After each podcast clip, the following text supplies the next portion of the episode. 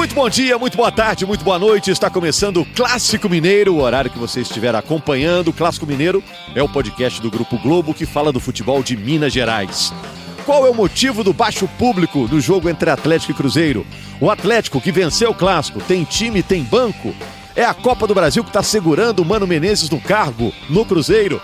Todas essas perguntas serão respondidas por nossos comentaristas, o Bob Faria e também o Henrique Fernandes. Eu sou Rogério Correia, narrador do Grupo Globo. Muito boa tarde, muito bom dia, muito boa noite para vocês. Tá tudo bem? Tudo bem, Rogério. Tudo bem, Bob? Recuperado do clássico ou não? Tranquilo, o, o, clássico não acaba, não. Boa tarde, boa noite, bom dia, boa madrugada para todo mundo. O clássico não acaba, é um jogo que começou um dia e jamais vai terminar, né? Hoje com o apoio técnico do Vinícius Vini, que está no, no, lá nas é Vini ou Vina? Né? É Vini ou Vina? Vina é o do Atlético, o nosso é, aqui é Vini. Nosso é Vini, né? nosso é Vini. Tá sempre com uma novidade tecnológica, né? Turma do áudio, para deixar o Bob alegre. Toda hora ah, chega ontem, um ontem aparelho me, novo. Ontem me deram uma, uma mesa nova de áudio para monitorar no estádio, fiquei super feliz. Legal, funciona muito, viu, galera?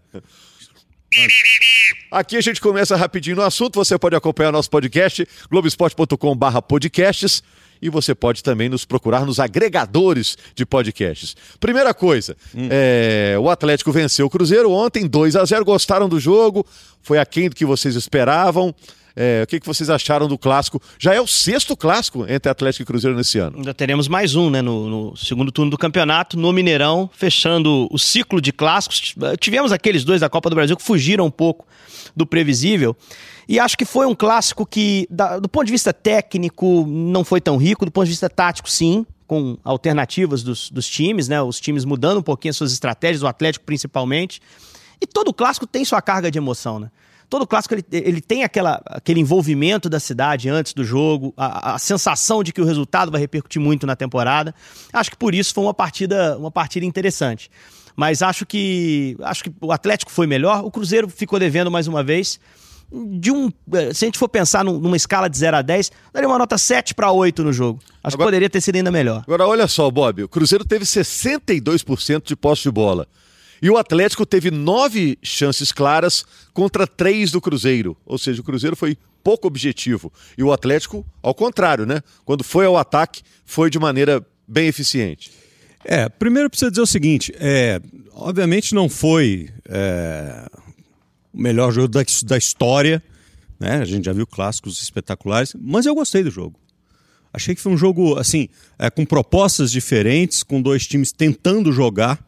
A gente já viu um time, a gente já viu os clássicos muito mais truncados, muito mais catimbados, de pancadaria, de, é, de gente é, querendo fazer tudo menos jogar bola. E ontem eu vi dois times querendo jogar bola.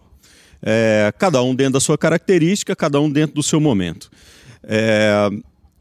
Isso que você descreveu aí nos números fica claro pelo, pelo estilo de jogo de cada um. O Cruzeiro teve muito mais posse de bola, mas era uma posse de bola lenta. Uma posse de bola antes do meio de campo, ou perto da linha do meio de campo. Tem sido assim, né? Tem sido é, assim, vários jogos, né? Sem conseguir infiltrar na defesa do adversário, enfim. Então é uma posse de bola que você ela, ela não oferece risco ao adversário. Né? Então o Atlético não correu grandes riscos assim. Teve, claro, algumas boas defesas do Cleito. Aliás, o Cleito está fazendo bonito no gol é, do Atlético.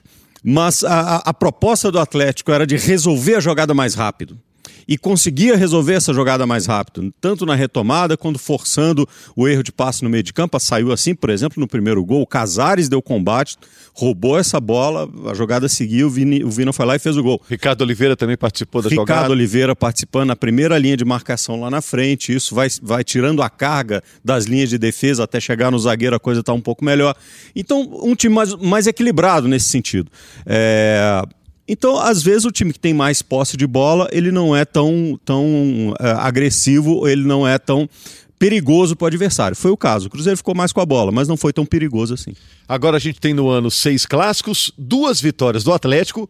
Foram justamente nos dois últimos é. clássicos, duas vitórias do Cruzeiro e dois empates. O fato do Atlético ter vencido os dois últimos clássicos significa é, que isso retrata realmente o momento que vivem as equipes É, no ano, o ano foi assim mesmo, o Cruzeiro começou o ano melhor, agora a hora é do Atlético. É, o 3 a 0 foge dessa, desse, desse raciocínio, É, porque já era um momento ruim do Cruzeiro. Aliás, é a única vitória do Cruzeiro nos últimos jogos, né? 17 É, eu só acho que o Bob descreveu muito bem o, o que foi o jogo. A, a minha visão também, Cruzeiro tendo a bola, mas dificuldade para criar, que tem sido um problema do time.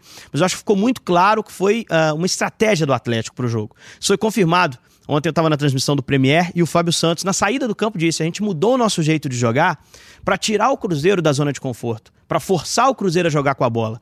Se a gente pensar nos jogos da Copa do Brasil, ah, o Atlético é que foi o time da iniciativa, inclusive no Mineirão. O Atlético tenta jogar no Mineirão, sabendo que o Cruzeiro vinha de um momento de instabilidade, né, antes da Copa América, e o Atlético vinha de um momento bom.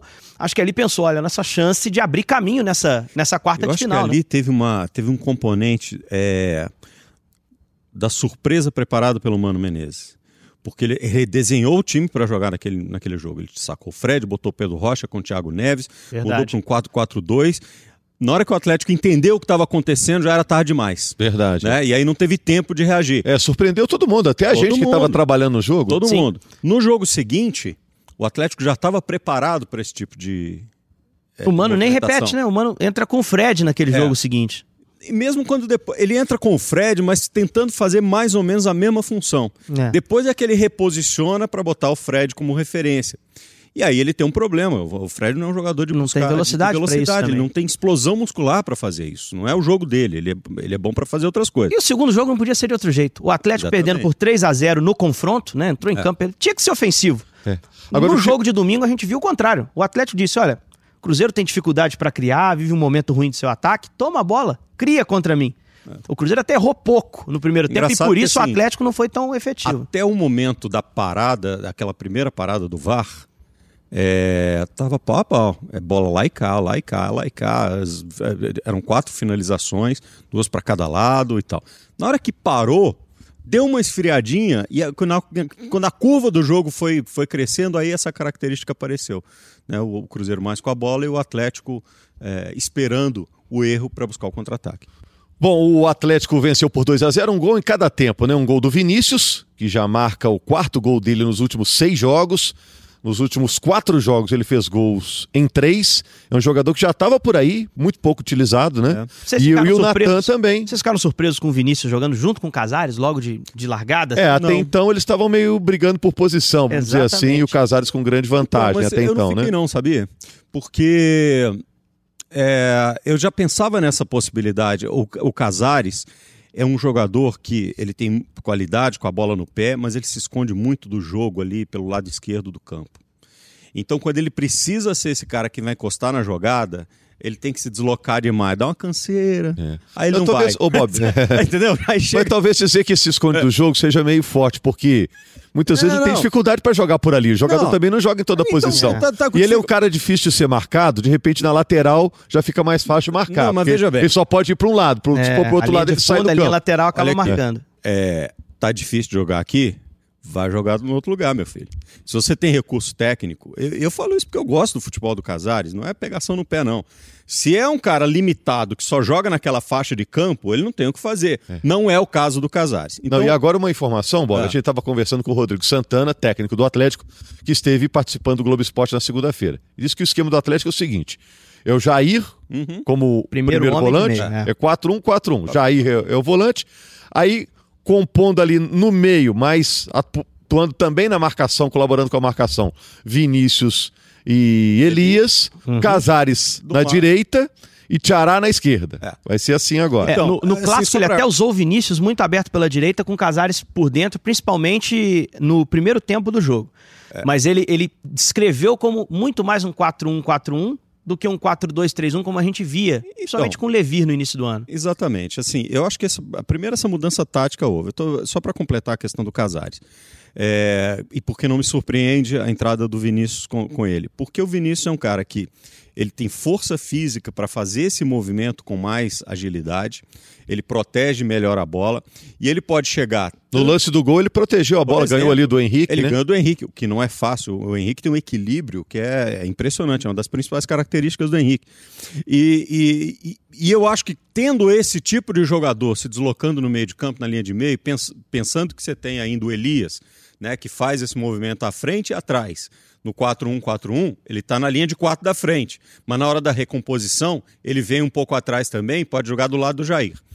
Fazendo essa, esse movimento, não me surpreende. É, fica mais fácil jogar assim do que jogar com Otero e com Casares. Porque aí você tem que trazer ou o Otero para dentro ou o Casares para dentro.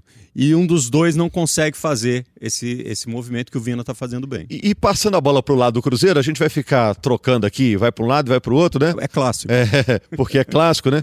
No lado do Cruzeiro, o Cruzeiro está usando 4-2-3-1 clássico. Já uhum. tem alguns anos, né? Sim. Tá na hora de dar uma mudada não, também não, radical mudou. ou não? Mudou. É, tanto que no, no, jogo da Copa do Brasil mudou para um 4-4-2. Sim. Né? É... Que deu muito certo naquele Mas jogo. Ontem foi um 4-2-3-1. E o problema do Cruzeiro é o seguinte: hoje, o problema do Cruzeiro, jogando no 4-4-2, ou jogando no 4-2-3-1, é, jogando com um centroavante de referência, jogando com dois atacantes de lado, o time não consegue fazer gol.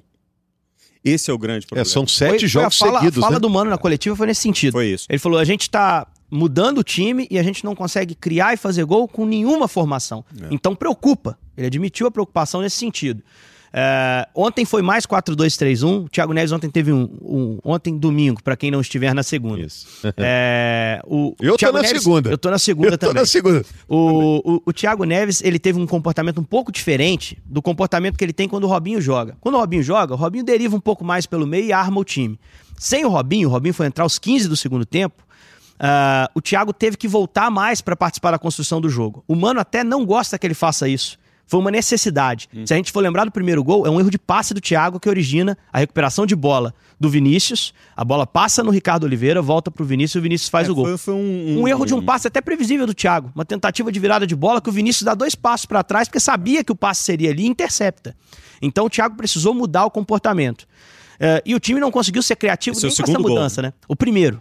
O segundo o, é um contra-ataque. O Thiago já não estava em campo. Primeiro o, o Casares dá, um, dá o bote. Não sei se a bola chega meio quebrada, mas o Casares dá o bote. Não, a bola chega pro. O, o Thiago vai fazer a saída pela esquerda com o Egídio. Chega é. pro Thiago, ele tenta a virada e dá no Vinícius.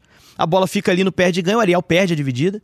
E ah, na então, sequência. o, o e na sequência exatamente. Casares, mas é um erro de passe do Thiago. É, claro. na, na, intermediária lá atrás. Me lembro de uma conversa que tive com o Mano no início do ano. Ele disse: eu, eu gosto cada vez mais do Thiago Neves como um segundo atacante. Porque quando ele volta alguns metros atrás, ele erra 6 em 10. Palavras do Mano. É. Quer dizer, não é a dele. Não é porque o jogador é ruim, não. O Thiago é ótimo jogador. Não fez um bom clássico, mas é ótimo jogador. Mas ele tá jogando fora da característica que, é, que o Mano vê para ele na construção então, do time. Não, e, pensa, e dá pra dizer bem, também... Só, só pra, pra ah. gente é, contextualizar. É... Quando o time tem o Robinho inteiro, o Marquinhos Gabriel. Então ele fez essa formação, os dois volantes, o Cabral e o, no caso o Romero e o Henrique, é, o Marquinhos Gabriel e o Robinho, o Pedro Rocha com o Thiago Neves jogando mais avançado, um 4-4-2. Foi o jogo, foi do jogo Demais. da Copa é, do é Brasil. Aí, é isso aí. Funcionou perfeitamente. Ontem ele tentou botar o Robinho, bom, Robinho de novo, assim como ele fez com o Rio, 14 do segundo tempo, 15 do segundo tempo, porque é o que o cara aguenta jogar. É bom a gente dizer que o Thiago Neves não está inteiro, o Robinho não está inteiro, o Rodriguinho está o fora. Rodriguinho está fora, isso faz muita diferença. Só que ontem ele não tinha o Romero para jogar, porque o que ele fez contra o River Plate, que o time mudou da água para o vinho. Na hora que ele bota o Robinho em campo, é, ele tira o Cabral e traz o Romero para o meio de campo. Entendeu? Então, assim, é, o time melhorou muito naquele sentido. Ontem ele não pôde fazer isso. Ontem ele continuou jogando com o Fred. Depois teve que botar o Sassá. E mesmo assim a, a bola não funcionava. Ou seja, o time não está encaixando. É, e aí tem uma, uma série de questões que são físicas, na minha opinião. É, e eu acho que tem uma questão, eu adoro essa palavra, anímica. Mas tem mesmo, eu tem, também tem acho. mesmo. Lógico, eu acho que o Cruzeiro vira uma tá bola de neve, vira uma bola de neve. É. A falta Tá de resultado leva a falta de resultado, é, É. natural. Dá pra dizer, agora o Romero já foi embora, né? Já foi pro Independiente. É. Dá pra dizer que a má fase do Cruzeiro tem a ver com os problemas médicos do Robinho e do Thiago Neves? Também. Estão jogando sacrifício, a impressão é essa, Sim, né? e com extra O Robinho, claramente. E com a questão anímica que o Bob citou muito bem. Só pra falar sobre o Mano Menezes, é claro que ele vai ser E o pauta. Rodriguinho também. O Rodriguinho também. É, e o a, a falta do Rodriguinho contribui para cada te- queda técnica do Fred. Porque quando o Rodriguinho estava jogando, o Rodriguinho era o cara que pisava na área, era o responsável por botar a bola na rede. E o futebol do Fred estava aparecendo taticamente quando ele joga de costas para o gol, abrindo esse espaço. É, é uma engrenagem. Pô, quebrou é. um dente, filho. Alguma coisa vai desandar nesse relógio. É, a gente vai falar depois do Mano, imagino, porque ele foi uma pauta muito clara Isso, do é. clássico, pela questão da, da, reunião antes com a diretoria, a entrevista coletiva dele, que foi, foi muito rica, né? Ele expôs muita coisa ali. Uh, eu acho que no clássico especificamente, o Mano deu uma resposta a todos aqueles que criticaram a falta de ofensividade do time contra o River. Eu achei a escalação do Cruzeiro ofensiva. Sem Robinho, ele tinha a opção do Jadson. Não quis saber, meteu Marquinhos Gabriel e Pedro Rocha abertos, com o Fred de referência, mais o Thiago Neves. Uhum. Então ele montou um time ofensivo, de partida, de cara. Uh, e as mexidas dele ao longo do jogo, claro, perdia por 1 a 0 O segundo gol sai nos acréscimos. Uh, foram mexidas ofensivas que talvez ele não tenha feito tenha faltado ele fazer no jogo contra o River. É, Sassá, ele entrar David. com o Robinho como o segundo homem é, de meio campo, só o Henrique de marcação no meio campo, o Robinho quase como um armador encostando na frente. Ele termina o jogo com o David, Marquinhos, Gabriel abertos e Sassá e Fred em campo. Então, mas... Ele abriu o time do jeito que pôde, no clássico assim, especificamente. Mas a gente chamou atenção. É, na hora da substituição, foi o que a gente disse. Você deve ter dito na transmissão, porque foi o que eu disse também, e era claro. Ele vai buscar o jogo, vai pressionar o Atlético, só que ele vai dar todo o espaço para o contra-ataque. Exato, claro. O Atlético está com o campo de contra-ataque uhum. aberto. E aí o Rodrigo Santana, o que, que fez? Botou o Giovani e matou o jogo. Exato, é. Giovani entrou bem no jogo pela equipe atleticana. Por falar em atacante do Atlético, a gente falou do Giovani, é. o tal do Di Santo, Franco de Santo, hum. argentino, está treinando lá no Atlético, já assinou contrato, segundo a assessoria de imprensa do Atlético. Já assinou, só vai ser apresentado. É um grandalhão, mais de 1,90m, estava é. livre aí no mercado, porque o vínculo dele com o Raio Valecano terminou. Não faz gol desde o ano passado, desde fevereiro do ano passado, mas é um jogador de características físicas diferentes, é, vem da Europa, pode funcionar. Agora, é, voltando para o Atlético, que ganhou o jogo, é, até é, com essa chegada de Santa aí, dá para dizer que hoje o Atlético tem time e tem banco?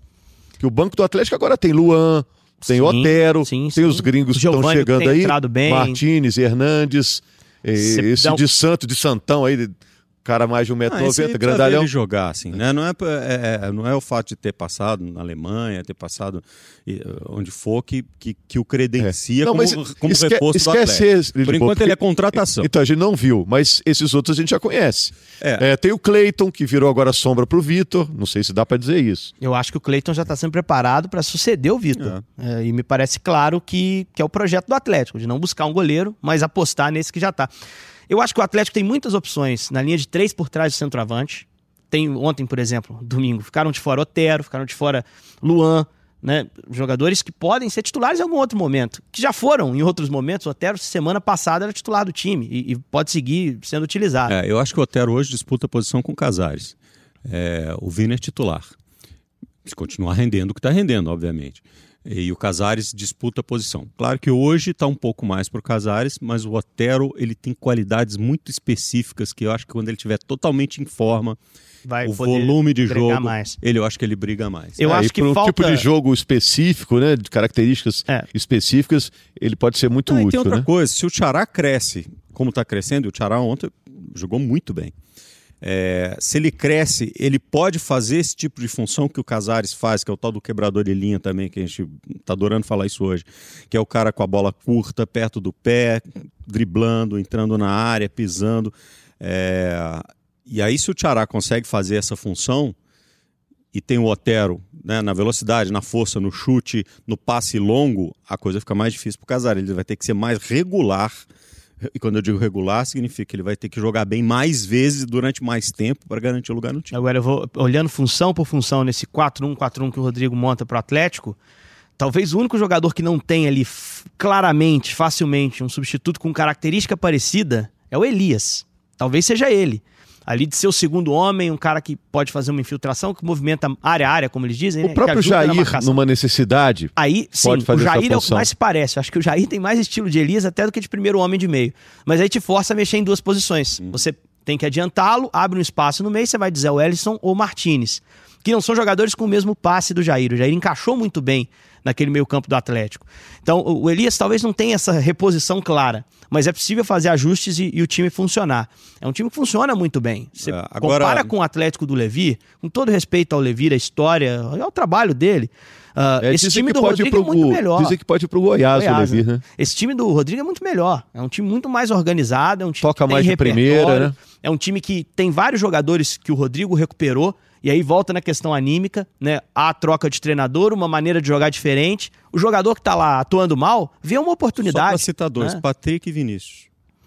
O Vinícius teve chance com, com, com o Largue, teve chance com o Levir e não conseguiu é, entrar no time e tal. É... E com o Rodrigo entrou e ganhou posição. O Patrick passou péssimos momentos, péssimos momentos. Hoje ele é incontestável. Incontestável. Incontestável. Agora, é, se, se, me perguntar o que, que falta no elenco do Atlético, falta um centroavante. Falta um centroavante. Ah, mas tem o Ricardo Oliveira. Tem o Ricardo Oliveira. Mas é, o Ricardo, ele é um. É, ele é um jogador importante para ter no grupo, é um é jogador importante com as características, mas ele não tem mais o desempenho que ele tinha 10 anos atrás. Então, ah, vai ser o papagaio? O Alejandro claramente não está pronto. Mas vai, ter até... que passar, vai ter que passar por uma, uma reciclagem, inclusive é, mental, para entender o que é ser titular do Atlético pode durar dois meses, três meses, seis meses, não se sabe quanto ele vai conseguir. Ô Bob, mas meses atrás a gente estava uh, ah, aplaudindo aí o Ricardo Oliveira, né? Então, Pouco tempo, né? Então, mas... coisa não... mudado. Ontem ele saiu aplaudido. Claro. Agora foi, um foi olhar até a estatística, ele não finalizou, ele não finalizou no jogo. Eu não gostei muito do jogo do Ricardo. A torcida, a torcida gostou da atuação dele no jogo de ontem. no desempenho do time. É, ele mereceu o aplauso, porque é importante. É, foi importante a participação dele. Mas não pode ter só ele. Entendeu? É, precisa ter um jogador que seja que é, nem que seja só que seja o banco que vai entrar e que vai fazer o gol e que vai resolver esse problema. Para o gol não ter que vir só de quem vem do meio de campo. Então, mas desculpe te interromper. Tem Ricardo Oliveira, tem o Alejandro, tem o Papagaio e agora tem o de Santo. De é. quatro, um vai ter que vingar. Eu, eu acho o Atlético que... fez a parte dele arrumando quatro caras. Eu acho cara. que tem faltado centroavante para o Atlético, os números mostram, mas eu acho que com os que tem aí é possível reativá-los, fazer o time funcionar. Então. O jejum do Ricardo Oliveira e do Fred, o jejum dos dois é, é igual, é o mesmo número de jogos. 15 jogos. Eu só acho que o Ricardo tem tido mais chance de quebrá-lo mais oportunidades do que o, gatito, o, Fred. Fosse o Gatito, o Gatito Fernandes, parou três, o, né? Ricardo. Uh, aliás, uh, o Ricardo no segundo tempo contra o Botafogo jogou bem. Muito. O primeiro não foi bom, como do time todo. O Fred, ele atua num Cruzeiro que produz muito pouco para o centroavante. Uh, e o Ricardo experimentou isso no clássico, uhum. porque a gente estava citando aqui o Atlético foi um time que deu a bola para o Cruzeiro, apostou nas saídas mais rápidas, isso prejudica o jogo do centroavante. Então eu acho que o Atlético pode se resolver com os que tem. É preciso ter calma, seguir produzindo, passar a confiança para o jogador, não é trocar a cada jogo. O de Santo está chegando aí zerado, não é um goleador. Atleticano que está nos ouvindo. Na Europa ele não foi um goleador. Acho que ele tem 60 gols na carreira, na carreira inteira ele e teve, tem quase 30 anos. Ele teve uma temporada muito boa no Werder Bremen. 14 15, se não me engano, ou 13 14. Mas ele passou pelo Chelsea também, tempo. né? Muito cedo ele foi pro Chelsea. Ele jogou bem um sul-americano sub-20, foi pro Chelsea, se esperava que fosse virar um goleador na Argentina, porque tinha porte, tinha bom faro de gol. Mas no Chelsea, pouco jogou. Era um jogador jovem contratado, como é o Natan, que tá no elenco hoje do uhum. Atlético. Então, é. O Natan é útil, né? A partir dali, fez o gol no clássico, da, um gol improvável, né? Mas Entrou no finalzinho do jogo e teve tempo ainda de fazer. É outro jogador, é outro tipo uhum. de jogador, viu? É, é, não o Santo, é, o de Santo logo deixou o Chelsea e começou a rodar no futebol alemão. Ele estava emprestado ao Raio Valecano, fechou o contrato de empréstimo lá e fechou o contrato do Schalke, que era um contrato mais longo, o Schalke não quis renovar. Por isso ele foi pro mercado. Mas às vezes você traz o cara da Europa e o cara joga bem aqui porque a exigência é diferente, porque o nível técnico médio é diferente. É um cara que chega do zero. Eu acho que o Atlético tem condições de melhorar o desempenho, uh, recuperando os centroavantes que tem. Mas concordo com o Bob. Você olha todos os setores, o que tem faltado mais resultado são centroavantes, eles aqui, não fazem gol. Para a gente dar uma organizada aqui, a gente está falando do jogo de ontem, já sai um pouquinho do assunto, mas só para fechar o assunto do jogo, hum. depois a gente vai falar do pós-jogo, o que aconteceu depois do jogo, hum. e depois a gente vai falar dos próximos jogos, que a semana também vai ser animada. Para a gente terminar sobre o jogo, qual o motivo do baixo público? 13 mil torcedores para um clássico Atlético Cruzeiro. Eu fiquei esperando, ah, uma hora a torcida vai começar a chegar, agora vai chegar. E não chegou. Nem os atleticanos, que não. tinham a maioria dos ingressos, nem os cruzeirenses preencheram também o seu pedaço lá. Eram 1.800 ingressos para cruzeirenses, também não encheram aquele pedaço. Por que, que o, o torcedor disse não a esse jogo? Eu não sei dizer com clareza isso, né? É, pode ter a ver com preço de ingresso, pode ter a ver com a, a grande quantidade de jogos, e aí os, a pessoa tem que gastar muito para fazer. Era um jogo de apelo, não tenho dúvida, que era especialmente para o torcedor atleticano. Foi o frio, é. foi o horário. É, eu, eu acho. É, tem, tem até questão. A gente teve duas transmissões, oferecemos o jogo em dois canais, na TV aberta e no Premiere, mas isso não tem sido bastante para esvaziar clássico. Nunca foi. Né? Normalmente a gente vê o clássico cheio mesmo com transmissão de TV aberta. Não, Porque é outra foi. experiência. O horário, né? Aliás, isso é um mito. Isso é, o horário é um pouco pior das sete da noite para o cara ir ao estádio, mas eu também acho que não seja um grande empecilho. É, o cara sai às nove, dez, dez e meia, ele está em casa. Acho que não é um grande problema. O mês começou, mas ainda não virou. Não caiu o salário da galera. Então pode ter, ter um viés é, econômico da coisa. Dia 5 ainda não grana. chegou. Acho que isso pode ter um peso também. Mas eu confesso que fiquei um pouco decepcionado. Esperava um público melhor, principalmente pela classificação do Atlético. O jogo contra o Botafogo, avançar na Sul-Americana, o time vindo bem, Agora, entalado ali é... com o Cruzeiro pela eliminação da Copa do Brasil. Os 10% da torcida do Cruzeiro, e, e, foi pouca gente da torcida do Cruzeiro, aí dá aí já é entender. Esperado, aí é. esperado. O desempenho do Cruzeiro não está inspirando muito o torcedor a gastar dinheiro com o time, né? É, e o jogo é pro Cruzeiro fora de casa, né? O torcedor fica apreensivo, porque tem é. sistema de segurança meio Mas, diferente. aliás, sobre o sistema de segurança, a gente não pode deixar passar batido o incidente envolvendo o ônibus do Cruzeiro. Tivemos falas importantes, gente importante do Cruzeiro, diretor de comunicação Valdir Barbosa, o médico, doutor Sérgio Campolina, gente séria, a, alegando que o ônibus recebeu pedradas na chegada ao Independência, há marcas realmente no, no ônibus. Um absurdo que aconteça. Não era um evento inédito. Tivemos vários clássicos no Horto. A segurança funcionou em vários outros. Então houve uma falha de segurança clara, tem que ser discutida. Tinha que ter sido identificado o torcedor, seja lá quem for que arremessou essas pedras, porque é criminal. É uma, é verdade, uma questão é. criminal, poderia um, realmente ter ferido alguém. Tem sempre um idiota que sai de casa disposto a fazer esse tipo de besteira. Ontem teve um torcedor do Atlético que jogou um, um copo, o time ganhando, ele jogou um copo no campo, uma coisa que pode gerar Acharam uma o cara, levaram, vão fazer o BO, o cara... dá na cabeça do cara. É verdade Entendeu? que isso está tá se tornando um pouco mais frequente, era o problema que já tinha acabado, né? É. A partir do momento que você identifica o torcedor que jogou, você é, diminui a chance da equipe ser punida, né? Então é hora também de identificar esses caras que estão estragando é, a festa de todo mundo. No caso de jogar pedra no ônibus, aí também foge de qualquer e, e, racionalidade, né? Tipo e teve briga também em contagem, muito longe do estádio. É, mas eu, eu realmente eu não acredito que essas brigas longe do estádio tenham a ver com o, uh, o jogo em si. O jogo é o pretexto. O né? jogo é o pretexto, entendeu? É uma briga de território, é uma busca de território, é uma coisa muito mais complexa. É, eu, eu, eu realmente não acredito que o sujeito ache que jogar uma pedra no ônibus do, do time vai intimidar o jogador, fazer alguma coisa desse tipo. Isso é bobagem. Bom, mudando de assunto, falando do pós-jogo.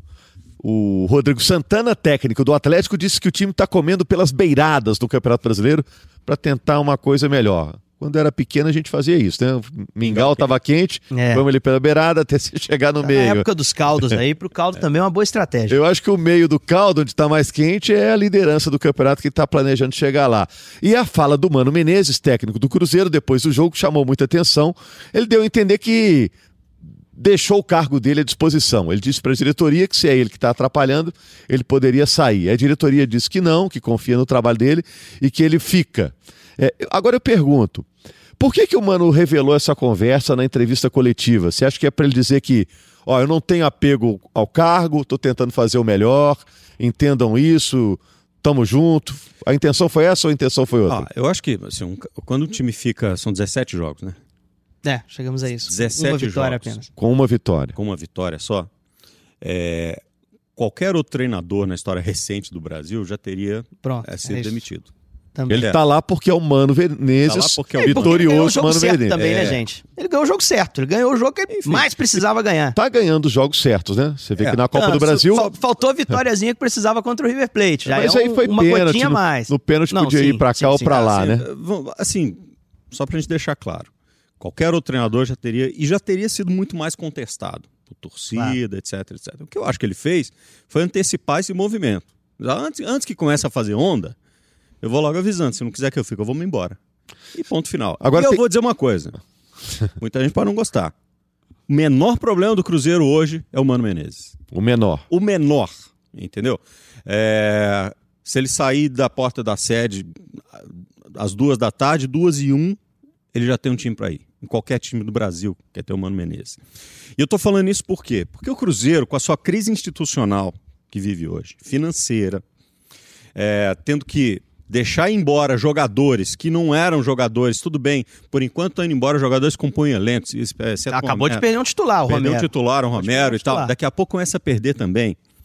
E não pode contratar, porque não sabe como vai pagar entendeu? É, e essa crise de credibilidade administrativa que o Cruzeiro vem seguindo, é, tudo isso é muito mais grave do que a, a capacidade do treinador de, de organizar o time.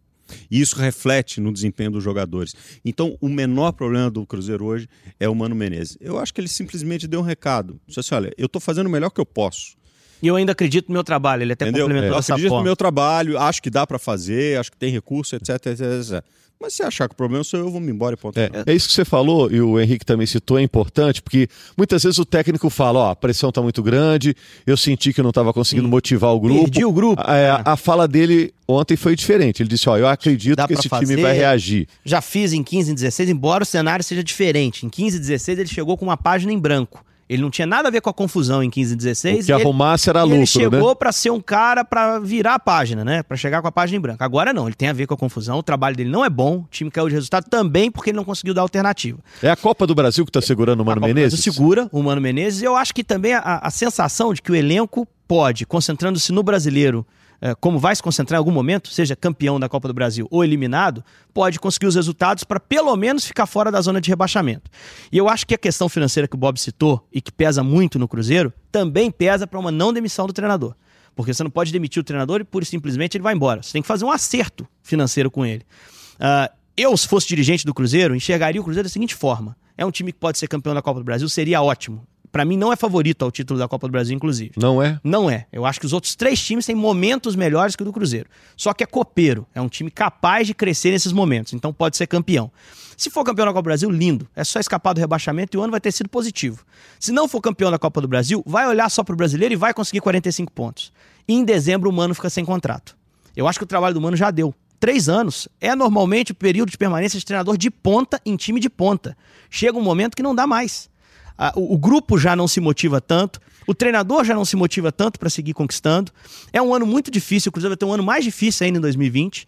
Talvez não seja o desafio que o Mano quer para a carreira dele no ano que vem. É. Então, é, que talvez o momento da cisão seja em dezembro. Ah, mas depende. Chega lá em dezembro, dezembro é se o Cruzeiro história. conquista pela sétima vez a Copa Ninguém do Brasil, sabe se o Mano a festa quer vai ser grande. Vem, gente. Esse é um muda ponto o astral. também. Ele tem então. contrato até dezembro. Então, mas a pergunta, a pergunta que se faz agora é o seguinte: é, trocar de treinador resolveria o problema do Cruzeiro? Não. Concordo. Não. E ainda gravaria a crise financeira. Agora, Bob. Entendeu? Ele é o menor problema. E o Rodrigo Santana? Para ele, nos dois últimos clássicos, deu Rodrigo Santana contra o Mano. Para ele também foi importante, né? Claro. Até porque todo mundo disse no primeiro jogo é, da das quartas da Copa do Brasil, né? De que ele tomou um nó do Mano Menezes. Uhum. Para ele foi importante conseguir duas vitórias seguidas em cima do Cruzeiro para se fortalecer. É, para treinador que está começando, qualquer vitória em clássico é Sem uma dúvida. vitamina importante. É, eu acho que foi importante para ele é, é, essas vitórias. Agora, muito mais importante é o crescimento e o encaixe do time. Porque o que, que se pensava? Muita gente estava fazendo a comparação erradamente, fazendo a comparação dele com o Thiago Largue. E a gente já falou isso várias vezes. O Thiago Largue virou treinador pela primeira vez no Atlético. Ele saiu da frente do computador lá do desempenho e caiu no banco no banco para treinar o time. O Rodrigo não. O Rodrigo é treinador há muitos anos, já trabalhou, já rodou, já lidou com vestiário, já fez um monte de coisa. Qual Mas... é a escola dele, o estilão dele? Do Rodrigo? É. O Rodrigo ah. fala muito do Carilli. Ele chegou a trabalhar é. junto. É, é daquela linha que é uma linha que é ligada ao Mano Menezes, inclusive, e ao Tite, que foram quem, quem implementou, os dois implementaram em diferentes momentos a, a forma de jogar do Corinthians, o Carilli segue. Ele tem como referência o Carilli, isso ele é informação. Man, ele é humanista? Não é, não é nem a minha visão. é humanista, eu acho. Mas é, é, um cara que, que desenha o time muito, muito claramente, né?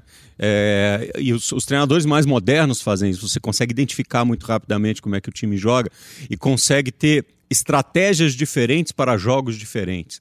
Nesse sentido, eu acho ele parecido com o Mano, é, de conseguir adaptar o time para aquele confronto que ele vai enfrentar. Se vai ser, para usar a palavra que ele usou ontem, reativo, ou se é um time propositivo. Propositivo. Etc. Mas só para dizer, eu, eu acho importante para o Rodrigo é, essas vitórias, mas mais importante é a forma como o time cresceu de produção, especialmente porque né? Aquela história. Ah, no ano passado, na Copa do Mundo, efetivaram o Thiago Largue, e aí o time desandou logo depois, não sei o quê.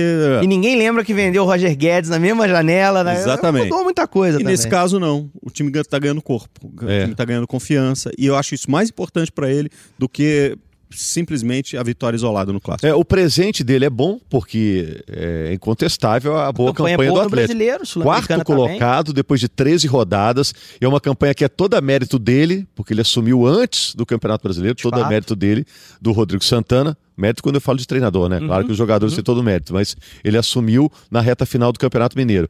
Na Copa Sul-Americana, o caminho é muito bom, né? Porque o Atlético está nas quartas contra o Equidá e depois tem adversários mais Colom também. Ou pode Zulia, o Colom. da Argentina, e pode Zulia pegar, tá com o caminho aberto para pegar na final aí um Corinthians, um aí é Fluminense, é vai ser bem legal. Né? Mas assim, o caminho dele tá, tá muito bem traçado. Vamos mudar, vamos falar não, aí dos só, jogos? Só um ah. rapidinho do, do Rodrigo, você citou, vitória Sim. no clássico, para mim importantíssima mesmo, acho que isso aí dá, dá força a qualquer treinador. Se o Rodrigo tivesse os resultados que o Mano tem recente, já teria caído no Atlético, porque não tem ah, claro, é, o, o tamanho é. que o Mano Menezes tem no Cruzeiro. Uh, mas o Rodrigo só fez, é o quinto clássico dele, só fez um clássico ruim para mim, que foi o 3 a 0 do Mineirão. Ali o time jogou mal e, e, foi superado e não há muita contestação. Os outros ele ganhou 2 a 0 2 a 0 e a final do Mineiro que o Rodrigo conduziu um Atlético em frangalhos, foi uma boa final. Ele estava sendo campeão mineiro até os 36 do segundo tempo. A gente tem que lembrar disso. Vencer por 1 a 0 era o que ele precisava. Saiu o golzinho de pênalti do Fred, que se fosse hoje nem seria pênalti, porque já mudou a regulamentação. Verdade. Não seria pênalti do Léo Silva. Então o Rodrigo, em clássicos, acho que fez um bom jogo no Mineirão, também tinha dois dias para preparar. Ele mostra um bom desempenho. Isso mostra o bom treinador que é. Ninguém está dizendo aqui que é o Guardiola, muita gente brincou em rede social, não é por aí. E, e a gente ainda nem sabe muito claramente o estilo dele, ele ainda vai passar por outros percalços na carreira. Mas o início dele no Atlético é muito bom. Rapidinho, gente, vamos falar dos próximos jogos. É, Henrique Bob, é, o Cruzeiro joga contra o Internacional agora, um, um dos jogos mais interessantes do ano, né? O Internacional também está em ascensão. Primeiro jogo no Mineirão. Semifinal da Copa do Brasil. É claro que os gaúchos estão torcendo para uma final de Grenal, né? Mas o Cruzeiro, com toda a sua tradição, pega o Inter. Acha que joga o Fred? O Mano, ao ter escalado o Fred agora, é sinal de que aquela treta, na verdade, nunca existiu? Não, essa treta. Engraçado que assim, não é a primeira vez que o Fred vai para a imprensa é, e fala alguma coisa que, que diz que ele não se encaixa no, no estilo do Mano. Lembra na seleção brasileira? Sim. Uma vez ele deu uma. Ele não gosta de centroavante. Ele não ah, gosta de centroavante. Enquanto ele estiver na seleção, eu não vou para a seleção, não vai me chamar e tudo mais. Isso acabou sendo superado é, quando, quando ele veio para o Cruzeiro. Agora, é, eu acho que se ele tiver Thiago Neves inteiro, Pedro Rocha inteiro, e Robinho inteiro, ou pelo menos com capacidade 80%, ele não vai com centroavante. Eu acho que é, é, uma, é, é uma, uma ideia nova que o Mano ainda quer colocar mais em prática e eu acho que para o estilo de jogo fica difícil jogar com o Fred. O Inter do Odair não é um time de sair muito, vinha sendo contestado pelos resultados fora de casa, agora recentemente é que melhorou esse retrospecto, conseguiu, por exemplo, bater o Nacional fora de casa no jogo de volta uh, no jogo de ida das, das oitavas, né, da, da Libertadores. Uh, mas é um jogo que o Cruzeiro tem que ser propositivo na quarta. Não tem jeito. Vai ter que tomar iniciativa é desconfortável, a confiança tá lá embaixo, o time não faz gol, não importa a formação, o Mano falou isso na entrevista, mas é um jogo para tentar isso. Uh, e o, o, Internacional não vai atacar o Cruzeiro, não adianta esperar isso. Vai ter que abrir um caminho ali na, na, na defesa do Inter, que vai ficar felizão de voltar com 0 a 0 para Porto Alegre. Tá tudo certo, jogo de volta daqui a um mês aproximadamente. Uh, vamos ver o que o Mano vai fazer para esse jogo especificamente. Mas é um jogo duríssimo. Não depois... dá, dá para prever muito a escalação. Acho até possível que o Fred apareça lá, exatamente para dar uma profundidade, para tentar surpreender o Odaí. Mas tem um outro ponto também. O Inter poupou todo mundo no fim de semana.